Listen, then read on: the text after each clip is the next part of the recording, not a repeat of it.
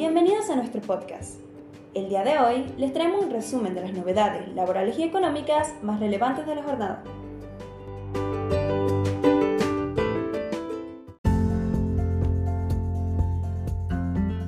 Vence la recategorización del monotributo.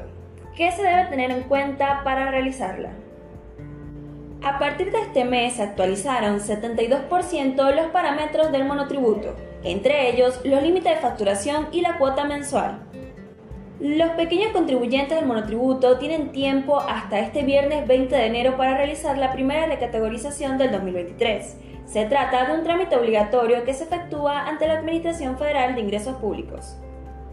Enero y julio son los meses del año para la recategorización semestral para los monotributistas del régimen simplificado. Aunque el monotributo es un régimen simplificado y sencillo para que los cuentapropistas puedan autogestionarse, con el tiempo se fue complejizando con distintas normativas y regulaciones. Como indica el artículo 9 de la Ley 24.977, hay que hacer un análisis de lo actuado en los últimos 12 meses de la facturación, la superficie afectada a la actividad, la energía eléctrica consumida y los alquileres devengados. El total de los valores que arroje cada parámetro habrá de compararse con la tabla de AFIC y recategorizarse a la categoría que corresponda según el parámetro más alto. Las fechas disponibles para la recategorización son del 1 al 20 de cada enero y julio. En caso de que se pase la fecha y no se haya hecho la recategorización, la FIC puede hacer la recategorización de oficio, además de aplicarte sanciones.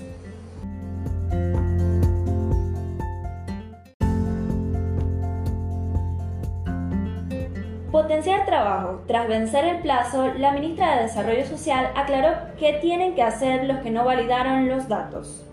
La ministra de Desarrollo Social, Victoria Tolosa Paz, confirmó que los titulares de Potencial Trabajo que no hayan realizado el trámite de validación de datos podrán reclamar 60 días para hacerlo. El 15 de enero finalizó el plazo para que todos los titulares de Potencial Trabajo completen el trámite para validar sus datos personales. Si bien la ministra de Desarrollo Social, Victoria Tolosa Paz, confirmó que casi el 90% de los beneficiarios pudieron enviar en tiempo y forma, también aclaró qué va a pasar con aquel 10% que no actualizó la información. Las autoridades solicitaron documentación a los beneficiarios del programa Potenciar luego de registrar varios casos con irregularidades. Los titulares debían informar su nivel de estudio y la actividad productiva, comunitaria o educativa que realizan. En la app deberán solicitar la opción que dice validación fuera de plazo y completar todo lo que sea necesario. De lo contrario, quienes no llenen el formulario de reclamo en los próximos 60 días serán dados de baja del programa de manera inmediata.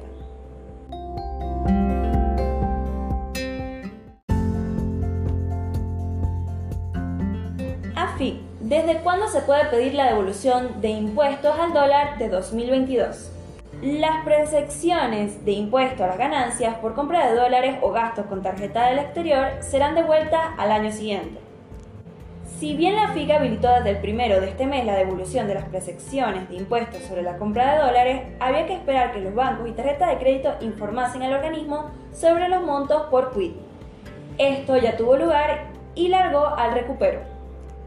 El pedido de devolución de la percepción de a cuenta de impuestos sobre la compra de dólares ahorro, gastos con tarjeta o viaje al exterior se puede realizar una vez finalizado el año calendario en el que se produjo la percepción.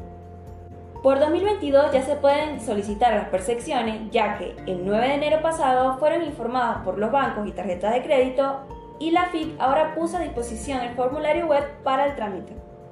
Las percepciones tienen distintos porcentajes sobre compra de dólares existe un adelanto a la FIC de impuesto del 35%, y para la compra con tarjeta y viaje la tasa de la percepción es del 45%. En tanto, el conocido como dólar turismo fija una retención del 25% con destino a bienes personales por viajes al exterior. Desde el 1 de enero la FIC ha habilitado el procedimiento para solicitar la devolución de las percepciones impositivas que fueron cobradas por la compra de dólares ahorro o cuando realizaron gastos en dólares por tarjeta de crédito o viajes al exterior. En el caso de estar inscrito en el impuesto a la ganancia o estar sujeto a retenciones sobre la remuneración en relación de dependencia, no puede utilizarse esta vía. La forma de solicitarlo es muy sencilla y para hacerlo hay que habilitar el servicio de evolución de percepciones en la página web de la FIP.